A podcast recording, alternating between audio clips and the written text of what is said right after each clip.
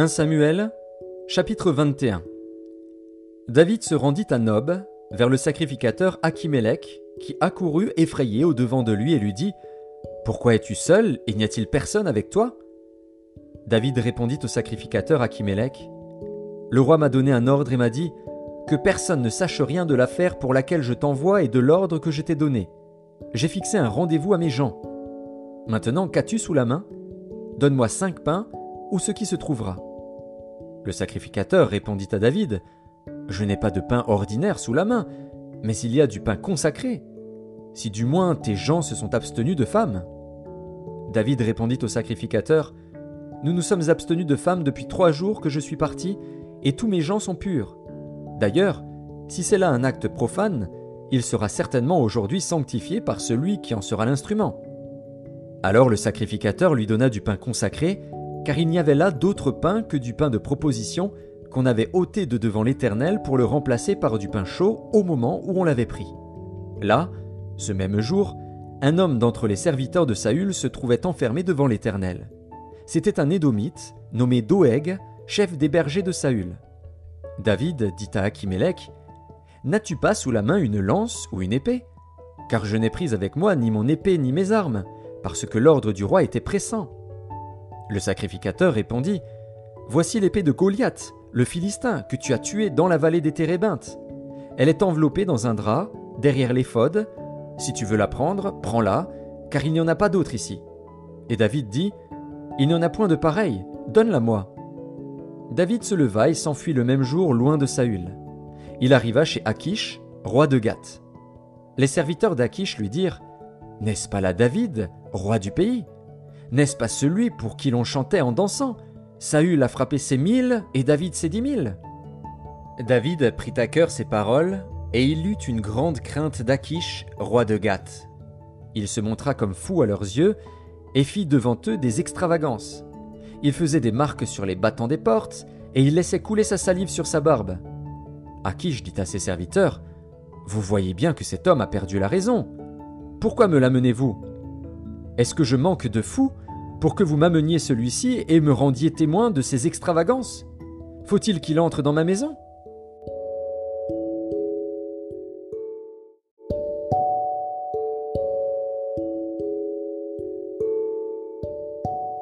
« 1 Samuel, chapitre 22 David partit de là et se sauva dans la caverne d'Adulam. Ses frères et toute la maison de son père l'apprirent, et ils descendirent vers lui. Tous ceux qui se trouvaient dans la détresse, qui avaient des créanciers ou qui étaient mécontents, se rassemblèrent auprès de lui, et il devint leur chef. Ainsi se joignirent à lui environ quatre cents hommes.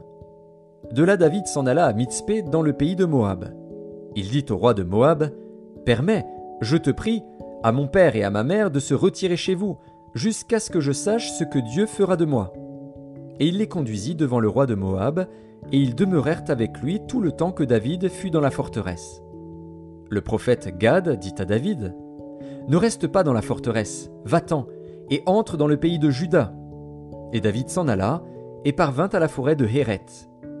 Saül apprit que l'on avait des renseignements sur David et sur ses gens. Saül était assis sous le tamarisque, à Gibéa, sur la hauteur. Il avait sa lance à la main, et tous ses serviteurs se tenaient près de lui. Et Saül dit à ses serviteurs qui se tenaient près de lui Écoutez, Benjamite, le fils d'Isaïe vous donnera-t-il à tous des champs et des vignes? Fera-t-il de vous tous des chefs de mille et des chefs de cent? Sinon, pourquoi avez-vous tous conspiré contre moi? Et n'y a-t-il personne qui m'informe de l'alliance de mon fils avec le fils d'Isaïe? Pourquoi n'y a-t-il personne de vous qui souffre à mon sujet et qui m'avertisse que mon fils a soulevé mon serviteur contre moi afin qu'il me dressât des embûches comme il le fait aujourd'hui? Doeg, l'édomite, qui se trouvait aussi parmi les serviteurs de Saül, répondit J'ai vu le fils d'Isaïe venir à Nob, auprès d'Achimélec, fils d'Achitub. Achimélec a consulté pour lui l'Éternel. Il lui a donné des vivres et lui a remis l'épée de Goliath, le Philistin.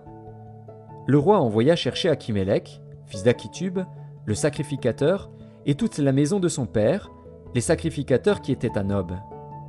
Ils se rendirent tous vers le roi. Saül dit Écoute, fils d'Achitub Il répondit Me voici, mon seigneur. Saül lui dit Pourquoi avez-vous conspiré contre moi toi et le fils d'Isaïe? Pourquoi lui as-tu donné du pain et une épée, et as-tu consulté Dieu pour lui, afin qu'il s'élevât contre moi et me dressa des embûches, comme il le fait aujourd'hui? Achimélec répondit au roi Lequel d'entre tous tes serviteurs peut être comparé au fidèle David, gendre du roi, dévoué à ses ordres et honoré dans ta maison? Est-ce aujourd'hui que j'ai commencé à consulter Dieu pour lui? Loin de moi Que le roi ne mette rien à la charge de son serviteur ni de personne de la maison de mon père, car ton serviteur ne connaît de tout ceci aucune chose, petite ou grande. Le roi dit Tu mourras, Achimélec, toi et toute la maison de ton père. Et le roi dit aux coureurs qui se tenaient près de lui Tournez-vous et mettez à mort les sacrificateurs de l'Éternel. Car ils sont d'accord avec David, ils ont bien su qu'il s'enfuyait, et ils ne m'ont point averti. Mais les serviteurs du roi ne voulurent pas avancer la main pour frapper les sacrificateurs de l'Éternel. Alors le roi dit à Doeg Tourne-toi et frappe les sacrificateurs. Et Doeg, l'édomite, se tourna, et ce fut lui qui frappa les sacrificateurs. Il fit mourir en ce jour quatre-vingt-cinq hommes portant l'éphod de lin. Saül frappa encore du tranchant de l'épée Nob, ville sacerdotale, hommes et femmes, enfants et nourrissons, bœufs, ânes et brebis tombèrent sous le tranchant de l'épée. Un fils d'Achimélec, fils d'Achitub, échappa. Son nom était Abiatar. Il s'enfuit auprès de David et lui rapporta que Saül avait tué les sacrificateurs de l'Éternel. David dit à Abiatar J'ai bien pensé ce jour même que Doeg, l'édomite, se trouvant là, ne manquerait pas d'informer Saül. C'est moi qui suis cause de la mort de toutes les personnes de la maison de ton père. Reste avec moi, ne crains rien, car celui qui cherche ma vie cherche la tienne. Près de moi tu seras bien gardé.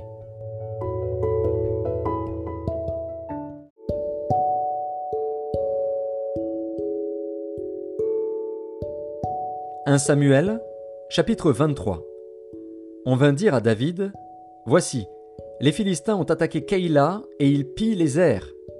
David consulta l'Éternel en disant Irai-je et battrai-je ces Philistins? Et l'Éternel lui répondit Va, tu battras les Philistins et tu délivreras Keïla. Mais les gens de David lui dirent Voici, nous ne sommes pas sans crainte ici même en Juda. Que sera-ce si nous allons à Keïla contre les troupes des Philistins? David consulta encore l'Éternel.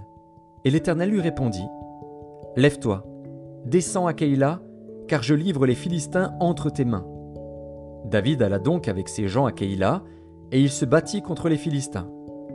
Il emmena leur bétail, et leur fit éprouver une grande défaite. Ainsi David délivra les habitants de Keïla. Lorsqu'Abiatar, fils d'Achimélec, s'enfuit vers David à Keïla, il descendit, ayant en main l'éphod. Saül fut informé de l'arrivée de David à Keïla, et il dit Dieu le livre entre mes mains, car il est venu s'enfermer dans une ville qui a des portes et des barres. Et Saül convoqua tout le peuple à la guerre, afin de descendre à Keïla et d'assiéger David et ses gens. David, ayant eu connaissance du mauvais dessein que Saül projetait contre lui, dit au sacrificateur Abiatar Apporte l'éphod. Et David dit Éternel, Dieu d'Israël, ton serviteur apprend que Saül veut venir à Keïla pour détruire la ville à cause de moi. Les habitants de Keïla me livreront-ils entre ses mains? Saül descendra-t-il, comme ton serviteur l'a appris?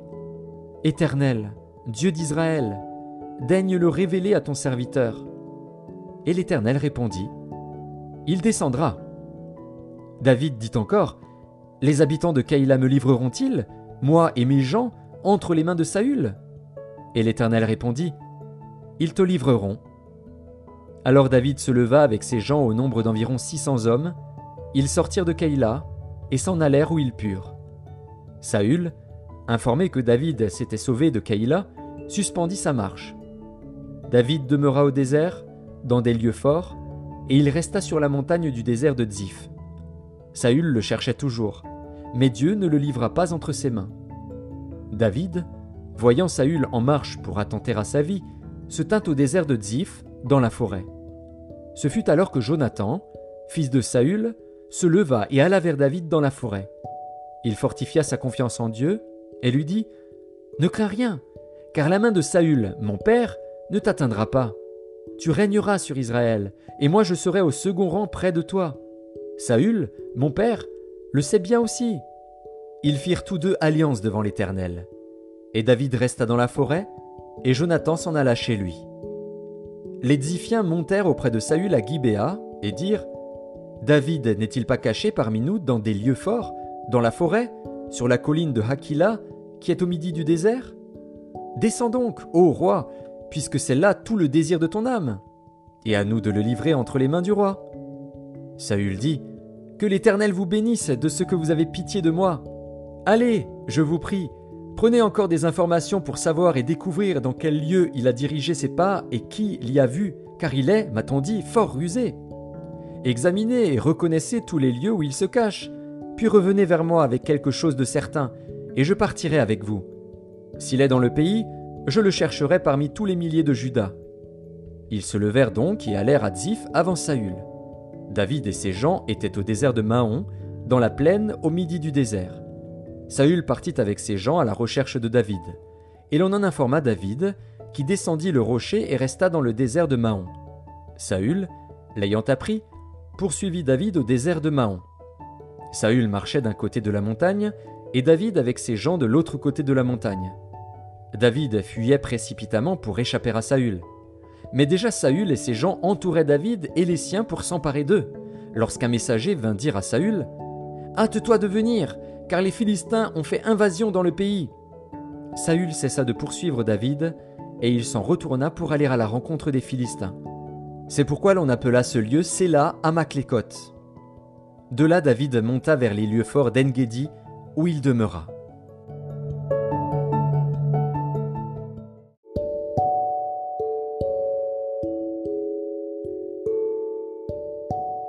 Chapitre 18 Lorsqu'il eut dit ces choses, Jésus alla avec ses disciples de l'autre côté du torrent du Cédron, où se trouvait un jardin, dans lequel il entra, lui et ses disciples.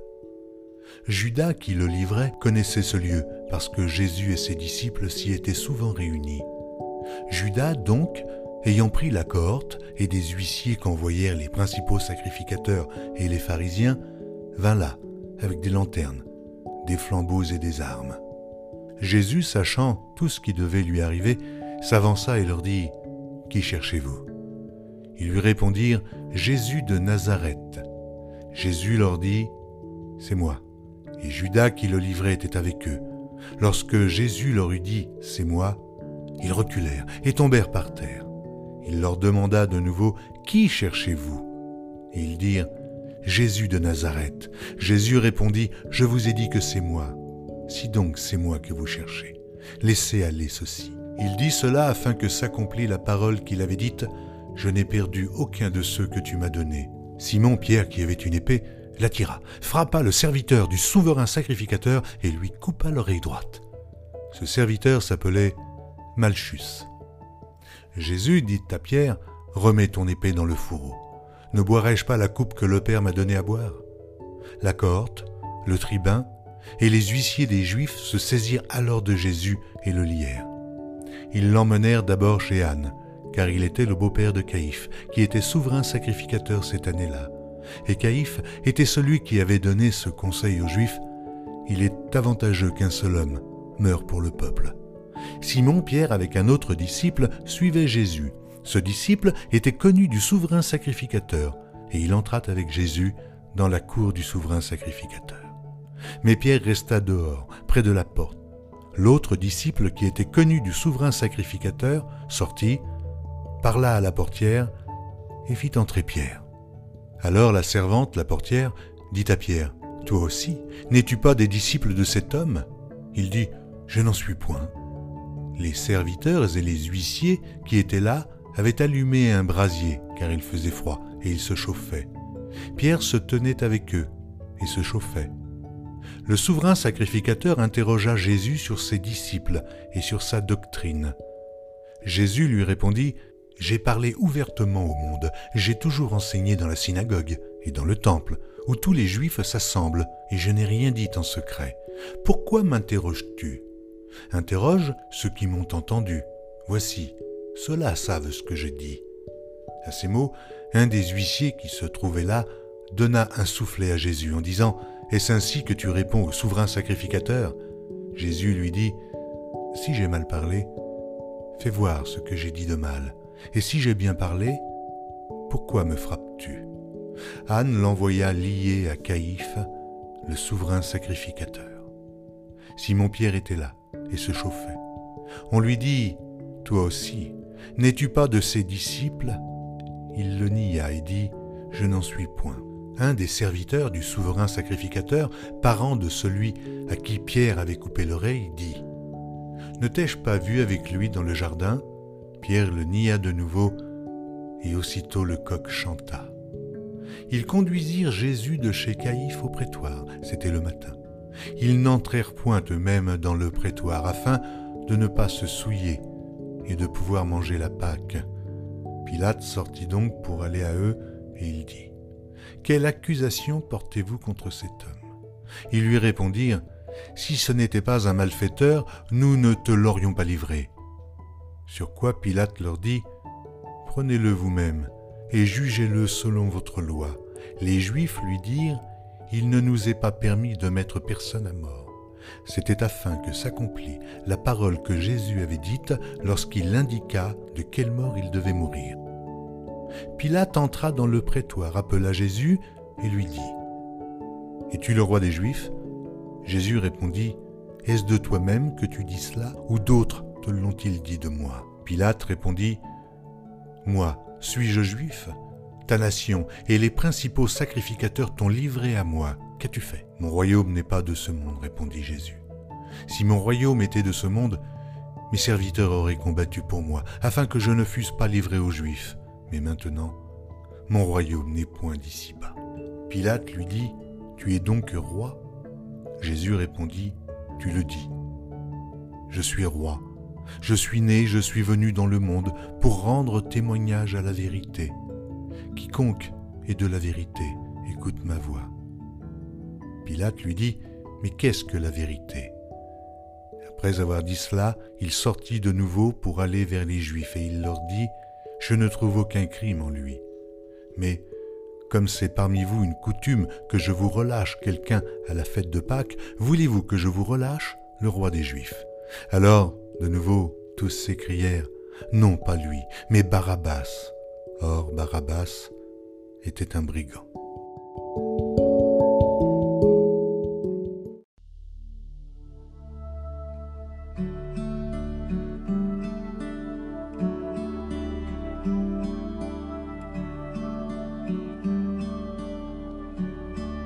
Les Proverbes, chapitre 13.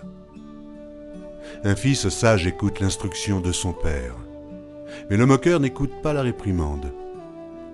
Par le fruit de la bouche on jouit du bien, mais ce que désirent les perfides, c'est la violence. Celui qui veille sur sa bouche garde son âme. Celui qui ouvre de grandes lèvres court à sa perte. L'âme du paresseux a des désirs qu'il ne peut satisfaire mais l'âme des hommes diligents sera rassasiée. Le juste hait les paroles mensongères. Le méchant se rend odieux et se couvre de honte. La justice garde celui dont la voix est intègre, mais la méchanceté cause la ruine du pécheur. Tel fait le riche et n'a rien du tout. Tel fait le pauvre et a de grands biens. La richesse d'un homme sert de rançon pour sa vie, mais le pauvre n'écoute pas la réprimande. La lumière des justes est joyeuse, mais la lampe des méchants s'éteint. C'est seulement par orgueil qu'on excite des querelles, mais la sagesse est avec ceux qui écoutent les conseils. La richesse mal acquise diminue, mais celui qui amasse peu à peu l'augmente. Un espoir différé rend le cœur malade. Mais un désir accompli est un arbre de vie. Celui qui méprise la parole se perd. Mais celui qui craint le précepte est récompensé. L'enseignement du sage est une source de vie pour détourner des pièges de la mort. Une raison saine a pour fruit la grâce, mais la voix des perfides est rude. Tout homme prudent agite avec connaissance, mais l'insensé fait étalage de folie.